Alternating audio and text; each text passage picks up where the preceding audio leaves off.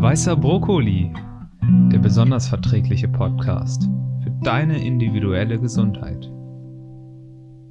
Hi, ich bin Lukas von Milen Thiel und bei uns dreht sich alles um den gesunden Lebensstil. Wir befinden uns gerade auf der Veggie und Frei von Messe in Stuttgart und da haben uns die liebe Vera äh, besucht oder besucht uns gerade. Und heute die erste Folge mit einem kleinen Interview. Vera ähm, leitet oder führt einen Instagram-Channel und äh, wird sich gleich kurz vorstellen und wir werden tiefer in die Thematik eingehen, Nahrungsmittelintoleranzen und vor allem die Erfahrungen, die schon die Jahre damit gemacht wurden.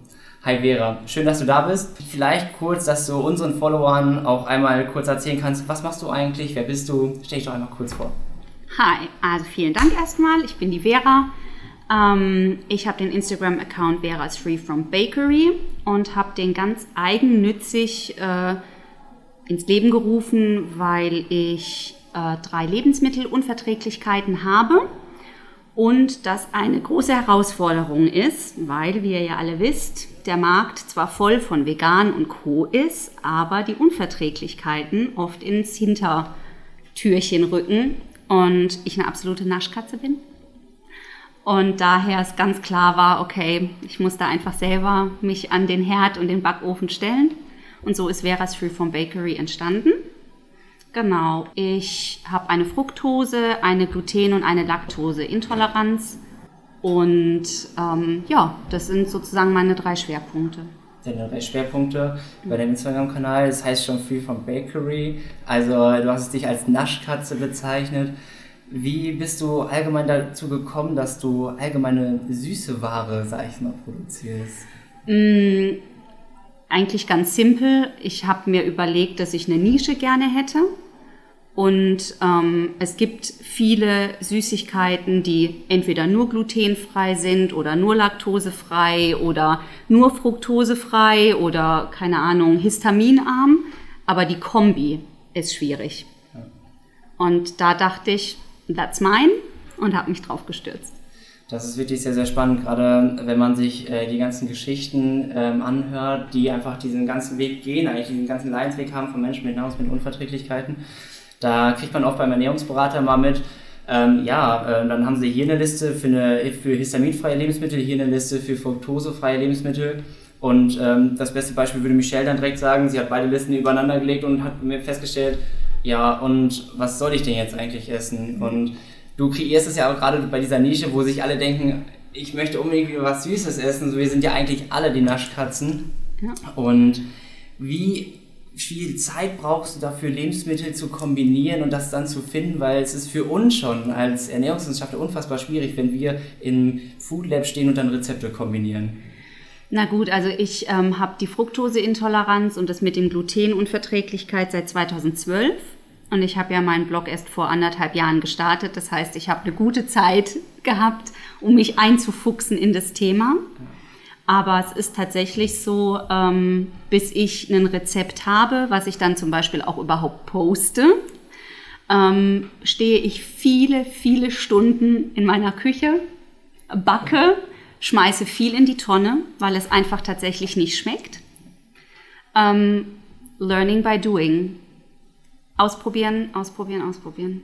Also du setzt dich wirklich daran, du setzt eigentlich, wenn man so möchte, in der Küche eine kleine Challenge, ich möchte gerne die und die Torte machen. Ja. Und dann heißt es wirklich, gut, ich muss es irgendwie schaffen, die Zutaten so zu kombinieren, dass ich dann mhm. was habe. Ja. Und das ist auch wirklich das Spannende eigentlich daran.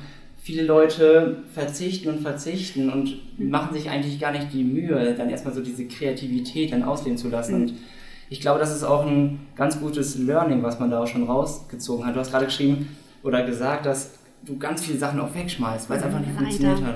Das leider. ist wirklich leider so. Also es ist halt, ich kann ein gutes Beispiel für nehmen. Also die meisten backen mit ganz normalem Haushaltszucker. Wie wir alle wissen, ist Zucker ein böses Produkt eigentlich. Wenn man Unverträglichkeiten hat, so wie ich mit der Fructose, ist das ein absolutes No-Go. Ähm, und ein Kristallzucker verhält sich komplett anders wie zum Beispiel ein Reissirup. Das kann man nicht vergleichen. Also der, äh, keine Ahnung, der Hefeteig verhält sich ganz anders, wenn ich mit irgendeinem flüssigen Süßungsmittel arbeite oder ob ich einen Haushaltszucker nehme. Das sind zwei Paar Stiefel kann man überhaupt nicht vergleichen und man muss halt ausprobieren. Ja, die Erfahrung machen wir auch immer wieder. es ist wirklich sehr, sehr spannend. Wir hatten ähm, einmal äh, Kartoffelknödel gemacht mhm. und äh, es, die Konsistenz, äh, sagen wir es mal so, ähm, da ich so ein Vielfraß eigentlich bin und dann einfach alles in mich reinstopfe, ähm, ich esse das dann alles, aber mhm. ähm, man muss schon sagen, es ist wirklich außergewöhnlich manchmal, was man für eine Konsistenz rausbekommt, weil man es vor allem nicht gewohnt ist. Ja. Also die, man geht ja sonst normalerweise so mal ins Restaurant und dann hat man einfach eine typische Konsistenz, mhm. sage ich jetzt mal vom Lebensmittel, ja. wo man einfach schnell merkt, das ist nicht das Gleiche. Mhm. Und man fühlt sich endlich schon wieder dann eingeschränkt. Und deswegen ist es ja auch wirklich sehr, sehr spannend, dass du dir genau diese Punkte eigentlich dann Gedanken machst. Es geht nicht nur um den reinen Geschmack, sondern es geht auch darum, dass es die Torte hält. Ja, ja. Also das, das Halten und auch tatsächlich die Haltbarkeit. Ja. Also natürlich könnte ich in irgendein Geschäft gehen und mir einen fertigen, äh, ich weiß nicht, Biskuitboden kaufen. Fakt ist aber, erstens sind mir da viel zu viele nicht gute Lebensmittel oder Ingredients sozusagen drinnen, die ich nicht haben will. Ähm, und die Haltbarkeit dadurch, dass ich wirklich probiere, keine Zusatzstoffe zu verwenden, verhält sich ganz anders, wie wenn ich ein Fertigprodukt kaufe. Ja. Das ist, das ist, also das merkt man bei Brot, bei Brötchen, das ist selbst bei einem ganz normalen Muffin, dass der, wenn der frisch aus dem Ofen kommt, sieht der super aus, ist ganz fluffig, du beißt rein und denkst, geil, Vera, ich habe so ein richtig cooles Rezept kreiert. Drei Tage später sieht die Sache dann schon wieder anders aus. Und dann gucke ich halt, okay, was kann ich machen, dass es dann halt wenigstens ein bisschen haltbar ja, gemacht, wird. gemacht, wird. und halt auch noch gut schmeckt ja. und dann nicht plötzlich von einem fluffigen Muffin zu einem steinharten Klops wird. Absolut, ja. Das ist ganz interessant, weil genau das passiert äh, ja tatsächlich bei uns auch in der Uni im Food Lab. Mhm. Wir werden ja auch genau die Sachen geprüft. Und äh, ich stelle mich davor, wir haben die Hightech-Geräte dann in der Küche und ich stelle mich dich jetzt gerade in der Küche vor, wie du dann alles äh, rumexperimentierst, die Küche. Ich habe letztens, glaube ich, auch gesehen, wie deine Küche mal aussieht, wenn du dann wirklich die Fotos machst. Äh, es, äh, man könnte sagen, es explodiert. du breitest dich also vollkommen dann aus. Du bist Total. eigentlich voll in der Leidenschaft eigentlich dann da drin, die Kuchen dann ja. zu kreieren. Das ist echt ein ja. sehr, sehr schönes Werk. Was sagen denn allgemein, du bist jetzt auch schon ein bisschen länger dabei bei Instagram. Du kriegst auch öfters Kommentare. Ja. Äh, was sagen die Leute? Also was, wie reagieren die auf deine süßen Backwaren? Also das im, im Grunde genommen positiv, ja. weil natürlich die meisten dankbar drum sind, sie bekommen für umsonst ein Rezept. Ja. sie müssen selber nicht sich in die Küche stellen, sie brauchen keine 20 Stunden, sondern theoretisch funktioniert es. Aber ich sage theoretisch, weil viele Leute einfach denken, wenn ein Rezept kreiert ist, wird es zu Hause genauso funktionieren. Das stimmt aber natürlich nicht. Ja. Das funktioniert nur, wenn alle Begebenheiten genauso sind, wenn die Temperaturen stimmen, wenn es ein M großes Ei ist und nicht ein L großes, schon alleine das macht einen Unterschied. Ob es frisch aus dem Kühlschrank ist oder nicht, macht ja. einen Unterschied. Ähm, aber sie reagieren sehr positiv und sind sehr, sehr dankbar drum. Was ich gemerkt habe, ist, dass viele sich nicht getrauen, öffentlich zu sagen, dass sie darunter leiden, ja.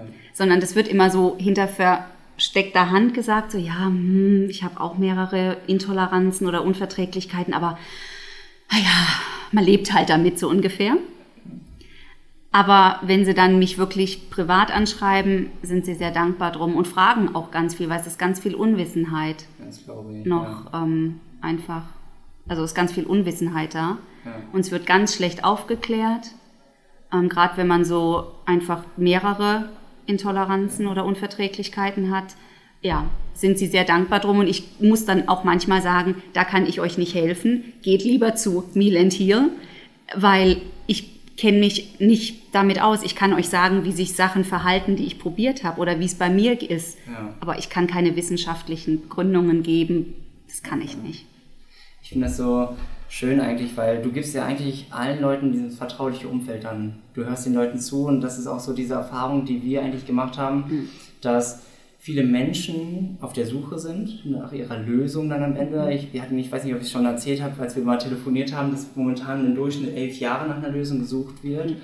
Und da muss man ja sich mal überlegen, wie viele Anlaufstellen eine Person am Ende hat. Und mhm. das ist verrückt, weil am Ende landet man in einer Facebook-Gruppe, man landet bei Instagram und versucht sich irgendwelche Informationen anzulesen. Und es ist dann schön eigentlich zu sehen, dass die Leute auch bei dir sind und sich dann auch eigentlich dann auch öffnen in diesem, ja, ich schreibe dann doch nochmal mhm. dich persönlich an. Mhm. Und äh, das ist auch das, was wir eigentlich momentan tatsächlich auf der Messe eigentlich erleben, wenn man aktiv auf Leute zugeht. Mhm. Und dann haben wir uns am Anfang gefragt, wie sprechen wir denn äh, alle an? Dann haben wir gesagt, wir können ja nicht anfragen mit, äh, haben die Bauchschmerzen. das ist natürlich, dann schon diese reine Überlegung, mhm. ist, schon merkt man so, okay, das ist irgendwie schon doch schon ein bisschen zu krass, in diese vertrauliche Zone einzutreten. Und äh, das sollte man auch so betrachten. Und deswegen mag ich auch diesen Instagram-Kanal dann dahinter. Mhm. Man hat die Privatsphäre. Und man kann ganz klar sagen, wie du es gerade meinst, dafür bin ich nicht Experte, mhm. aber ich kann es auch weiterleiten. Ja. Und, ähm, um diese Erfahrung eigentlich dann am Ende mitzubringen, du hast dadurch schon eigentlich viel Leidwege wahrscheinlich auch schon gehört. Mhm. So. Und ich habe ja auch meine eigenen Leidensweg. Also. ich wollte gerade sagen, lass uns doch mal auf deinen Leidensweg mhm. kurz eingehen und dann würde ich mal gerne erfahren, was du daraus für dich halt rausgezogen mhm. hast, mitgenommen. Gerne. Also unterm Strich ist es tatsächlich so, ich habe ja gesagt, ich habe die Diagnosen ähm, Gluten und Fructose habe ich 2012 bekommen. Das mit dem Laktose weiß ich tatsächlich schon, das habe ich als Teenager bekommen. Damit bin ich groß geworden. Also das war kein Problem. Aber wenn ich zurückblicke, habe ich eigentlich immer Bauchschmerzen gehabt. Oder ich habe immer Durchfall gehabt. Oder ich habe immer Blähungen gehabt. Ähm, ich bin ganz regelmäßig an Wochenenden in die Notfallaufnahme gegangen weil ich solche Bauchschmerzen hatte, dass man immer dachte, das ist mindestens ein Blinddarmdurchbruch oder es ist die Galle oder es ist die Leber. Also es war immer Tatütata. Und man ist natürlich immer wieder heimgeschickt worden, weil alles abgeklärt wurde und gesagt wurde, hm, haben halt einen Reizdarm. Und das ist sozusagen, irgendwann hat man Kante und ich hatte dann auch Kante. Ähm, und mir ging es dann also von 2010 bis 2012, bis die Diagnose kam, ging es mir tatsächlich so schlecht, weil mir kein Arzt helfen konnte. Also es ist alles gecheckt worden bei mir, von MS über Bauchspeicheldrüsen, irgendwas. Also ich habe irgendwelche Horrorszenarien gehabt und unterm Strich kam immer raus, war es doch nicht. Ja. Ähm, ja, und dann begibt man sich halt auf die Reise und dann hat tatsächlich irgendwann meine Hausärztin gesagt, jetzt geh doch mal zu einem Gastroenterologen und sag ihm, du willst nur gegen Unverträglichkeiten getestet werden. Und daraufhin sind dann die Diagnosen gekommen und dann war es auch schlagartig besser. Aber die zwei Jahre davor, ich war nur noch Haut und Knochen, also ich habe fast 15 Kilo abgenommen, weil ich nichts mehr bei mir behalten habe, weil meine Toleranzgrenze sowas von überschritten war, dass also selbst das Angucken von einem Apfel war schlecht, so ja, ungefähr. Das ist, das glaube ich, ja. Ähm, ja, und dann bin ich sehr dankbar, dass meine Krankenkasse tatsächlich eine Ernährungsberatung mir finanziert hat. Und die war Gold wert. Ja, und die hat mit mir dann Karenzphasen gemacht, ne, wo ja. wir Lebensmittel Stück für Stück ausgetestet haben. Und so habe ich mich praktisch wieder zurückgegessen. Gegessen, ja, so kann man es ja wirklich so mhm. sagen der Weg ist ja wirklich extrem lang, wenn man sich da überlegt, dass man zwei Jahre eigentlich nur gewartet darauf hat. Mhm. Ähm, ja, gehen Sie doch mal zum Gastroenterologen und machen Sie diese Tests. Also das ist ja wirklich spezifischer, kann man ja keine Aussage dann am Ende treffen. Das Schlimme ist, dass wenn man dann bei einem Gastroenterologen ist, werden oft nur die Standardsachen abgeklärt. Es wird abgeklärt, ob man Zöliakie hat. Es wird abgeklärt, ob du Zysten hast. Es wird abgeklärt, ob du Polypen hast. Aber Sachen wie, äh, dass deine Darmwand durchlässig sein kann, ja. musst du fragen, sonst wird es nicht abgeklärt. Das ist auch die Erfahrung, die man so mitnimmt. Vor allem, ähm, wir sagen immer so schön, gerade für eine Unverträglichkeit gibt es sehr gute Tests. Und äh, die sind äh, vage, man kann sie aber tatsächlich machen. Mhm. Und sie werden halt einfach nicht gemacht oder ja. sie werden immer die gleichen gemacht. Ja. ja. Oder falsch. Genau. Und das ist so, wo man sich so fragt, wo ist das Wissen von den Ärzten dann am Ende dann auch? Oder wo ist die Vermittlungsstelle, mhm. dass man auch die richtigen Tests macht? Ähm, wir hatten viele Leute auch, die waren schon bei mehreren Gastroenterologen, mhm. aber haben wahrscheinlich teilweise immer die gleichen Tests gemacht, weil man einfach nicht weiß, welche Tests vorher schon gemacht wurden. Und meistens fängt man beim H2-Abendtest, sag ich mal, mit einer Laktose mhm. an. Das ist das Einfachste. Das ist genau, das ist das Allereinfachste. An was anderes denkt erstmal keiner. Ja. Und da kommt es natürlich zu großen Problemen, weil wenn man immer wieder sagt oder gehört bekommt, sie haben doch nichts, mhm. ähm, was macht das denn eigentlich damit ein? Also ich kann nur aus meiner eigenen Erfahrung natürlich sprechen. Ähm, am Anfang habe ich fast resigniert, weil ich dachte, okay, ne, dann bin ich halt sensibel, es schlägt auf meine Psyche und die Psyche schlägt auf meinen Darm. Okay. Aber umso mehr man sich mit dem Thema beschäftigt, umso mehr realisiert man, hm, ganz so einfach ist es erstens nicht. Und zweitens, das kann es einfach nicht sein. Da muss noch mehr dahinter stecken. Vor allem, wenn man dann so wie bei mir einfach, ich kenne mich wirklich nur mit Bauchproblemen, mein ganzes Leben lang. Und nachdem ich dann meine Ernährung umgestellt habe, ich war wie ein neuer Mensch. Ich konnte es gar nicht fassen, dass ich keine Bauchschmerzen hatte. Ich habe gedacht, das gibt's doch nicht. Ich hatte keinen Blähbauch mehr. Ich habe gedacht, was ist denn das? Das ist ein total anderes Lebensgefühl. Ja. Ähm, und wie du schon gesagt hast, das ist total tragisch, dass man zu Fachärzten geht, die nur für den Bereich gedacht sind und die eigentlich keine Ahnung haben, sondern nur in ihrem Fenster gucken und wenn sie was nicht wissen, leiten sie eben nicht weiter, sondern sagen, ich weiß es nicht. Das ist wirklich verrückt. Ja. Und ich finde es immer so schön, du hast es gerade schon gesagt, so ich bin ein ganz äh, neuer Mensch eigentlich dadurch. Ich mhm. habe keine Bauchschmerzen mehr. Mhm. Wie lange hat das so für dich gedauert, dass du das wirklich realisiert hast, dass es überhaupt möglich ist? Ähm, also ich glaube, es hat ein gutes halbes Jahr gebraucht, bis ich halt mit dieser Ernährungsberaterin ja. zusammen mich wieder zurückgegessen habe. Und ich habe wirklich angefangen mit der sogenannten Kartoffel- und Quark-Diät. Also ich ja. habe nur Kartoffeln und laktosefreien Quark gegessen. Dann habe ich Haferflocken dazu genommen. Dann habe ich eine Zucchini, eine halbe dazu genommen, eine ja. im Wasserbad gedünsteten. Ne? Also schon, schon, schon Kost. Und wo das irgendwann gegriffen hat, habe ich gemerkt, boah, cool. Da könnte noch viel mehr gehen. Und dann fängt es aber natürlich an, dass man dann realisiert, okay, wo bekomme ich überhaupt meine Produkte her? Ja. Was ist überhaupt fruktosearm? Was ist fruktosefrei? Ja. Äh, wo steckt jetzt nochmal überall Gluten drin? Und da hilft einem natürlich keiner. Ja. Das ist so, man wird nicht eigentlich an die Hand genommen dann am Ende. Man muss sich selber eigentlich durch das Wirrwarr eigentlich so durchkämpfen. Und mhm. ich gehe kurz auch mal davor drauf ein. Und zwar, ihr habt eine Ausschlussdiät gemacht. Mhm. So halbes Jahr ungefähr. Wie lange hat es wirklich gedauert? Wie viele, ja, man muss ja eine Vielfalt an Lebensmitteln dann am Ende mhm. getestet haben. Ja, ja. Also es war wirklich ein halbes Jahr, weil ich habe sie einmal im Monat gesehen und ich hatte sechs Sitzungen. Und ich hatte, ähm, ich weiß gar nicht mehr, wie die hießen, das waren Listen, wo so wie Grundnahrungsmittel drauf standen. Ja. Und anhand von denen habe ich, ich habe ein Ernährungstagebuch äh, geschrieben, ich habe ein psychisches Tagebuch geschrieben, ja. weil diese, ähm, diesen Aspektpunkt darf man nicht außen vor lassen. Der ist ganz wichtig. Ähm, ich habe ein Schlaftagebuch geschrieben und dann habe ich mich einmal im Monat mit ihr getroffen und dann haben wir das analysiert.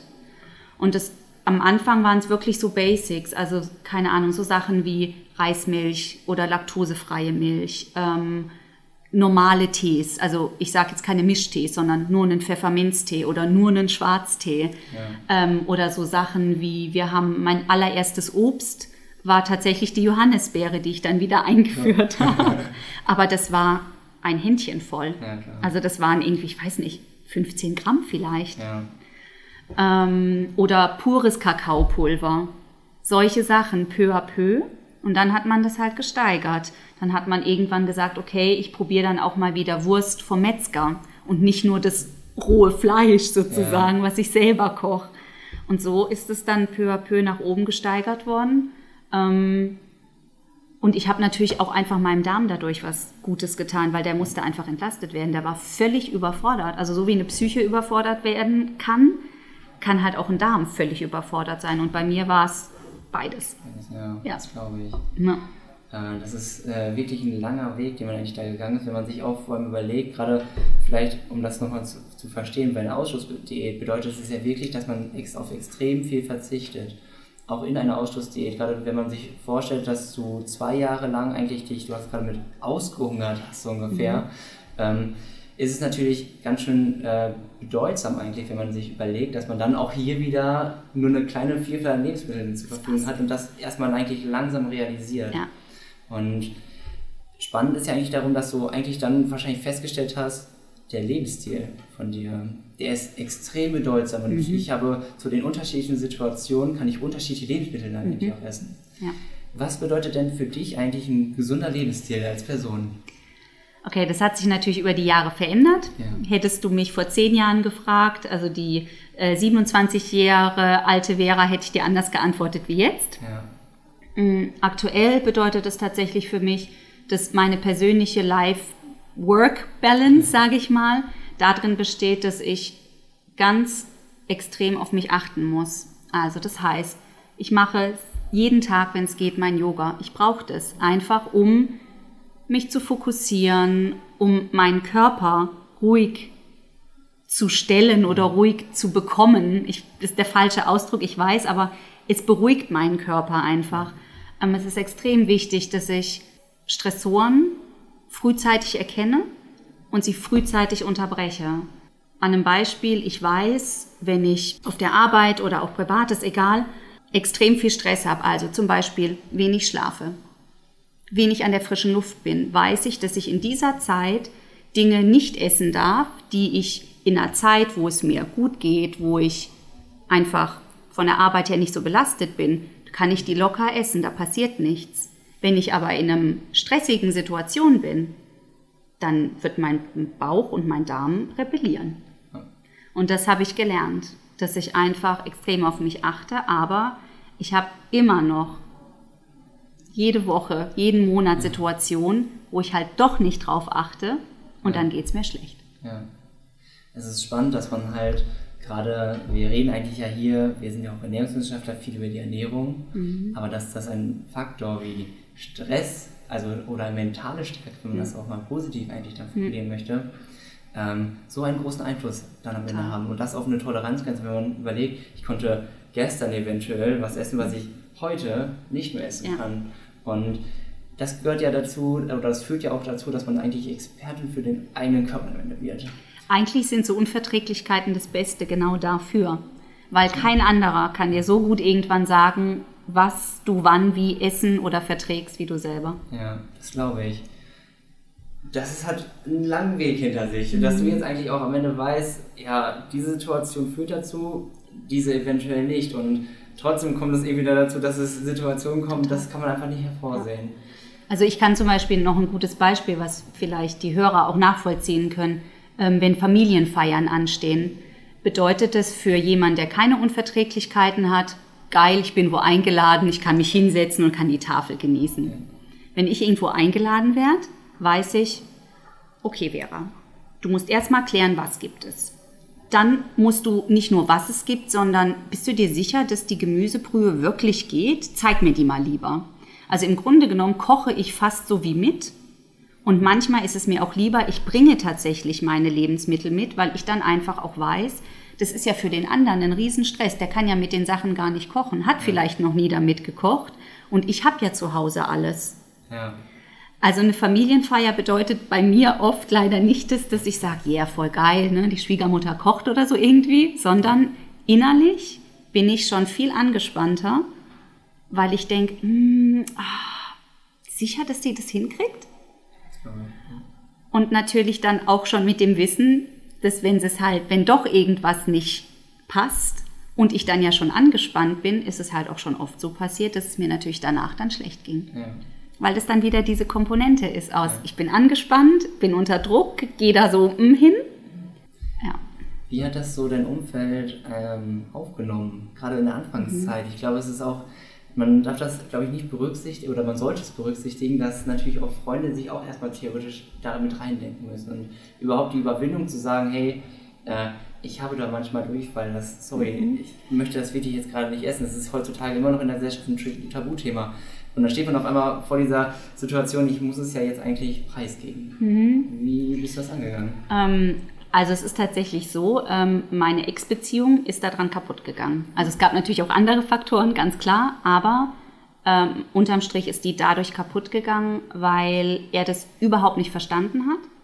Ihm das alles viel zu viel war, ihm war das viel zu umständlich, der wollte sich auch nicht die Zeit dafür nehmen, das zu verstehen.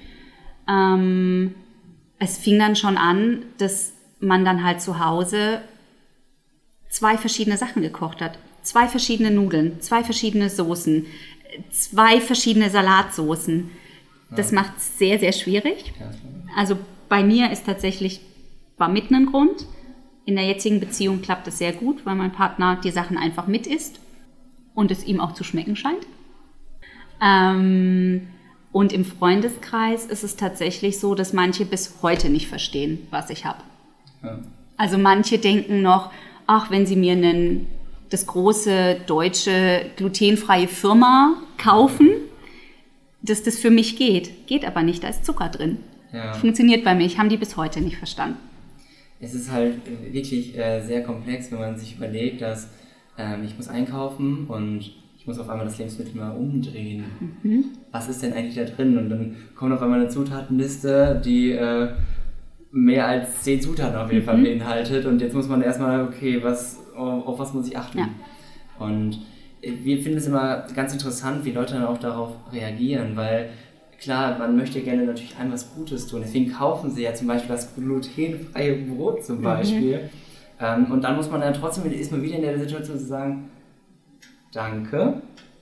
Aber leider ist da das und das drin. Ja. Und irgendwann hört das, glaube ich, dann auch ein bisschen auf, dass man sich zu erklären weiß. Du hast gerade selbst gesagt, du bist so dieser typische Typ, ich bringe mein Essen öfters mal selbst mhm. mit. Es macht es halt, also es macht es für mich einfacher und ich denke, es macht es auch für den anderen einfacher, aber dadurch entsteht natürlich auch, dass andere sich zurückgewiesen fühlen. Ja.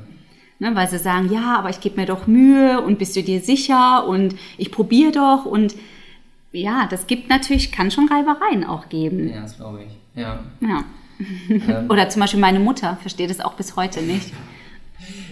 Das ist so diese typische Situation, glaube ich, wo man einfach weiß, ich möchte doch einfach was Gutes. Eine Ausnahme. Eine Ausnahme geht öfters. Mhm.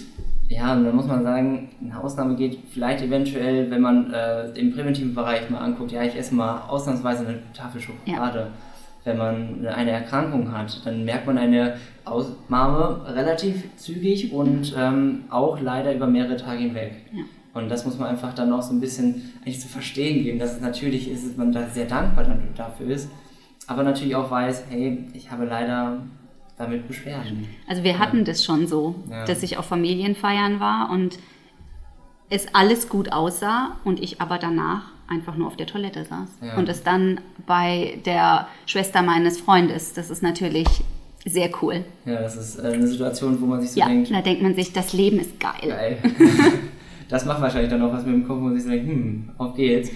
Ähm, ja, wir stehen jetzt auch eigentlich äh, so in, den, ja, in der Jahreszeit so weit, dass man sich so denkt, ja, jetzt kommen die ganzen Familienfeiern und das ist so die für, gerade für Leute mit einer Unverträglichkeit, beginnt sozusagen eigentlich so langsam der Monat, wo man sich so denkt, jetzt wird's kritisch mhm. oder jetzt wird's lecker mhm. oder auch nicht.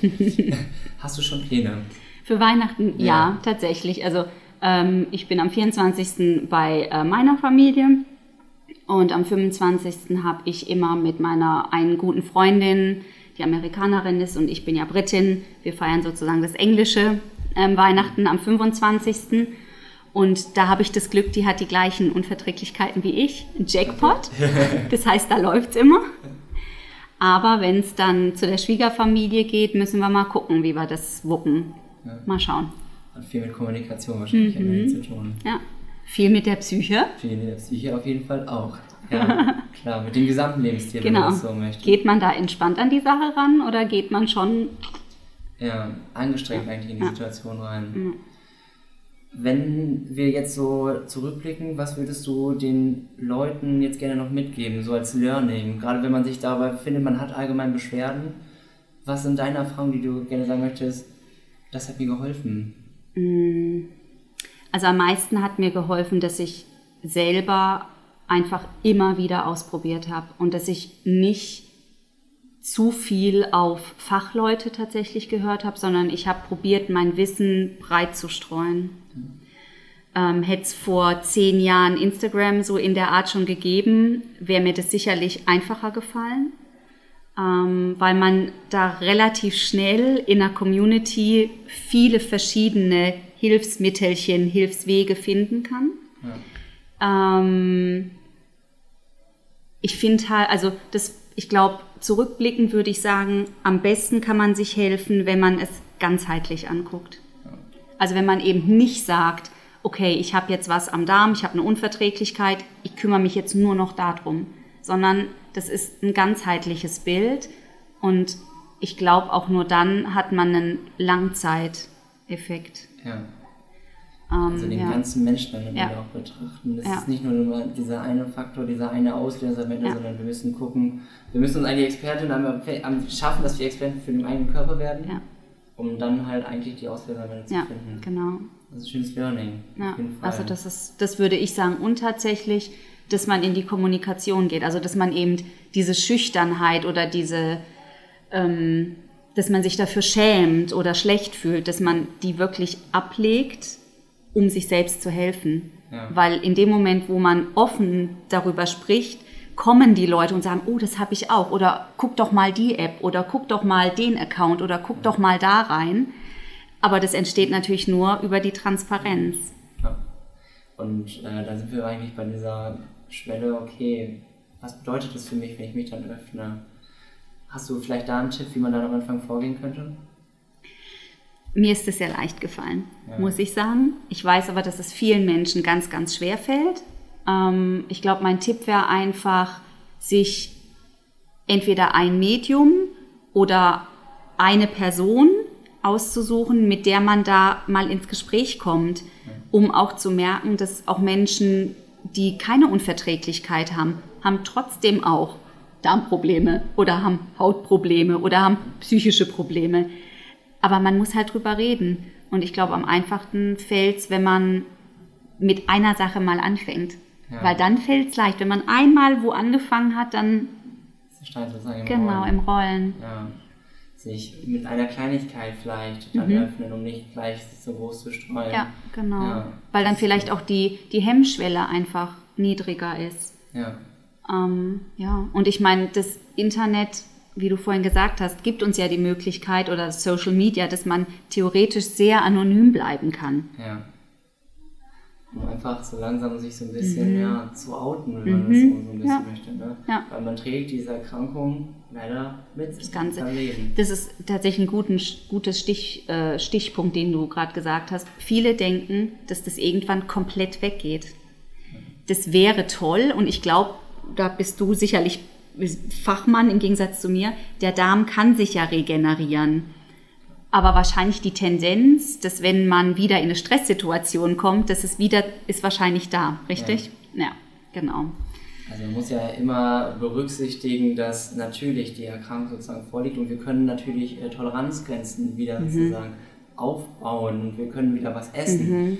Aber sozusagen dieser Kern, der bleibt einfach vorhanden und das muss man, das muss man wissen. Ja. Und wenn dann eine stressige Situation kommt, dann merkt man natürlich, okay, dieser Kern, hm, da muss, müssen wir dann doch ein bisschen aufpassen, je nachdem, wie viel Stress vor allem man angesammelt hat. Ich finde, bei Stress ist es ja auch oft so, dass wir merken erst Stress, wenn wir wirklich gestresst sind. Es ist wie so ein, wenn wir uns so eine 100%-Skala gucken, dann sind wir bei 100%, fühlen wir uns auch erst gestresst. Aber davor ist schon extrem viel passiert und das ist auch ein Zeitraum, Ja. dass wir was angehäuft haben. Ich glaube, die Kunst dabei ist es dann so ein bisschen zu sehen, ähm, wann bin ich wirklich gestresst, kenne ich meine Situation und weiß, wie ich sie sozusagen besänftige. Du hast es gerade eigentlich schon super gut einfach erzählt. Du hast gesagt, ich brauche mein Yoga. So, und da einfach so immer so ein minus 5% sozusagen Ja, zu geben, weil unsere Gesellschaft, Gesellschaft ist einfach sehr gestresst. Das muss Ja. man einfach so sehen. Ja, das wird sich auch, glaube ich, nicht ändern. Nee, wahrscheinlich nicht. Vor allem, wenn man, äh, wir sitzen ja auf der Wette hier frei von, hier laufen die ganze Zeit Leute her. Äh, wir kriegen das ja auch die ganze Zeit schon mit. Äh, es ist alles Stress. Ja. Und äh, wir wünschen uns alles natürlich, dass es ein bisschen zurückläuft, aber wir müssen uns auch gefühlt ein bisschen anpassen und auf uns selber hören. Ja, ich glaube, also das auf uns selber hören ist, glaube ich, das gute Ja. Stichwort, dass wir verlernen, also ich glaube, viele hätten halt gerne, dass sie alle Probleme, die sie haben, so wie outsourcen können und dass Ja. irgendjemand einem sagt, ach, mach doch das, dann geht's weg, mach doch das, das hilft dir. Und so funktioniert natürlich das Leben nicht so ganz. Ja, absolut. Das ist ja das, was man dann am Ende einfach so eigentlich sich angucken muss, hey, so ein bisschen, eigentlich wie, wie auch bei Median Thiel das eigentlich machen, so Transparenz schaffen. Können wir dir helfen oder können wir dir Mhm. Ja. nicht helfen? Das auch klar zu kommunizieren, wenn man nicht helfen kann, weil so kann, nur so kann man dazulernen. So hat man was ausprobiert und weiß eventuell, das ist es nicht, weil die können mir jetzt gerade nicht helfen. Und somit kommt man dann weiter. Mhm. Ja. Ohne dass man irgendwas Falsches gesagt bekommt, weil auch im Internet gibt Oh es ja. Sehr viele Informationen, die Ja. sind sehr breit gefächert. Und äh, wir hatten heute schon noch ein Gespräch ähm, darüber, dass gerade wenn es darum geht, dass man in einer Facebook-Gruppe zum Beispiel ist, dass man auch eigentlich so ein Gefühl, so ein kleines Panikgefühl dann aufbauen kann. Weil man natürlich auch Ja. alles von anderen mitbekommt. Und Ja. jeder ist halt eigentlich anders, aber das versteht man am Anfang noch nicht. Das ist ein guter Punkt, den du sagst, weil wir sind halt individuell. Das heißt, nur weil ich die gleichen Unverträglichkeiten habe wie meine Nebensitzerin, heißt es noch lange nicht, dass wir gleich reagieren, dass unsere Toleranzgrenze gleich ist, dass unser Stressempfinden äh, gleich ist. Das ist ja ganz unterschiedlich. Ähm, und das muss man verstehen, aber man muss es halt auch verstehen wollen. Ja. Und was mir auch noch eingefallen ist, das hört sich jetzt böse an, ich meine das nicht so, aber manchmal geht es den Leuten noch nicht schlecht genug, um dass sie sich Hilfe suchen. Ja. Das ist eigentlich ein ganz radikaler Satz, aber tatsächlich ist es ja natürlich so, man erkennt erst ähm, ein, ein Pain, wenn man das so möchte, wenn man wirklich merkt, ich fühle mich jetzt gerade eingeschränkt. Ja. Und viele Menschen haben leichte Symptomatiken, Mhm. aber denken so, ja genau, das ist äh, dieses typische, ja, ich, schmeiß das, ja, das ist in Ordnung, ich mache das schon so, ich habe das, kenne das auch nur so. Ja. Äh, und äh, dazu, Michelle würde jetzt gerade so dazu sagen, das ist dieses typische, äh, der typische Mann, so ungefähr. Der, diese, ja, ich hab was. Ah, Okay. Scheiß Gut. drauf. So. Oh, nicht so schlimm, werd schon nicht dran sterben. Äh, und das beobachten wir tatsächlich sehr oft bei uns auch im Team, so, wenn äh, wir dann irgendwie was haben, dass ja, ja gut, machen wir jetzt so. Ähm, und das ist einfach dann was anderes. Und das muss man auch so ein bisschen differenzieren. Da muss einfach wirklich, was du auch wirklich gesagt hast, es muss, man muss verstehen, ich fühle mich jetzt gerade eingeschränkt und ich kann was dagegen tun. Mhm. Ja. Und ich denke auch, dass man tatsächlich mit einer leichten Symptomatik auch das Eingeschränkte spüren kann, wenn man überhaupt erstmal weiß und darauf hingewiesen wird. Ja. Sorry, aber das ist gerade nicht normal. Genau, und das ist es ja. Viele Menschen denken, oh, ich habe schon mein Leben lang immer Bauchgrummeln nach jedem Essen, ist normal. Ja. theoretisch ist es nicht normal. Und genau das ist es am Ende, dass wir einfach dann merken, wie was überhaupt ein gesunder Lebensstil für einen Einfluss haben kann und ob das überhaupt, was ist normal dann am Ende. Das, selbst das benötigt schon am Ende Aufklärung und das ist eigentlich ganz schön traurig, wenn man das weiß, dass man, ja, ich, kannst du normal aufs Klo gehen? So? Ja, das ist jetzt normal, das ist ja nicht mehr so, dass es so vor nach dem Essen aufs Klo gehen Ja. muss. Nee, eigentlich normalerweise nicht. Auch wenn du vielleicht das schon seit der Kindheit hast. Ähm, dann wurdest du nur nicht richtig darin gebrieft. Du hast es vielleicht Ja. noch nicht erzählt. Deinem Arzt oder deinem Gastroenterologen eventuell, je nachdem, wo man sich auch gerade befindet. Versuch das mal zu beobachten, wie es normalerweise läuft. Aber genau das ist es. Viele Leute wollen einfach immer dieses Normal. Und in dem Moment, wo man eine Unverträglichkeit hat oder mehrere Unverträglichkeiten, ist man halt sowieso schon nicht normal. Ja. Und dann auch noch sich durch die Auswirkungen noch unnormaler zu fühlen, ist schwer. Ja, das glaube ich auf jeden Fall. Ja, mit Blick auf die Zeit, auf die Zeit äh, würde ich äh, jetzt auch mal hier einen kleinen Cut machen. Es hat mir wirklich äh, sehr viel Spaß gemacht, mit dir über, auch wieder über die ganze Problematik von Unverträglichkeit zu sprechen und überhaupt, was für dich eigentlich ein gesunder Lebensstil am Ende ist. Und da merken wir schnell, dass wir äh, über die Ernährung weit hinaus Ja, gucken müssen. total. Ja. Und äh, ja, wir genießen auf jeden Fall hier noch äh, ein paar äh, Zeiten auf der Messe, auf der Veggie frei von. Und äh, wir hören uns auf jeden Fall wieder. Vielen Dank für das Interview. Dankeschön, dass ich eingeladen wurde. Gerne. Weißer Brokkoli, der besonders verträgliche Podcast für deine individuelle Gesundheit.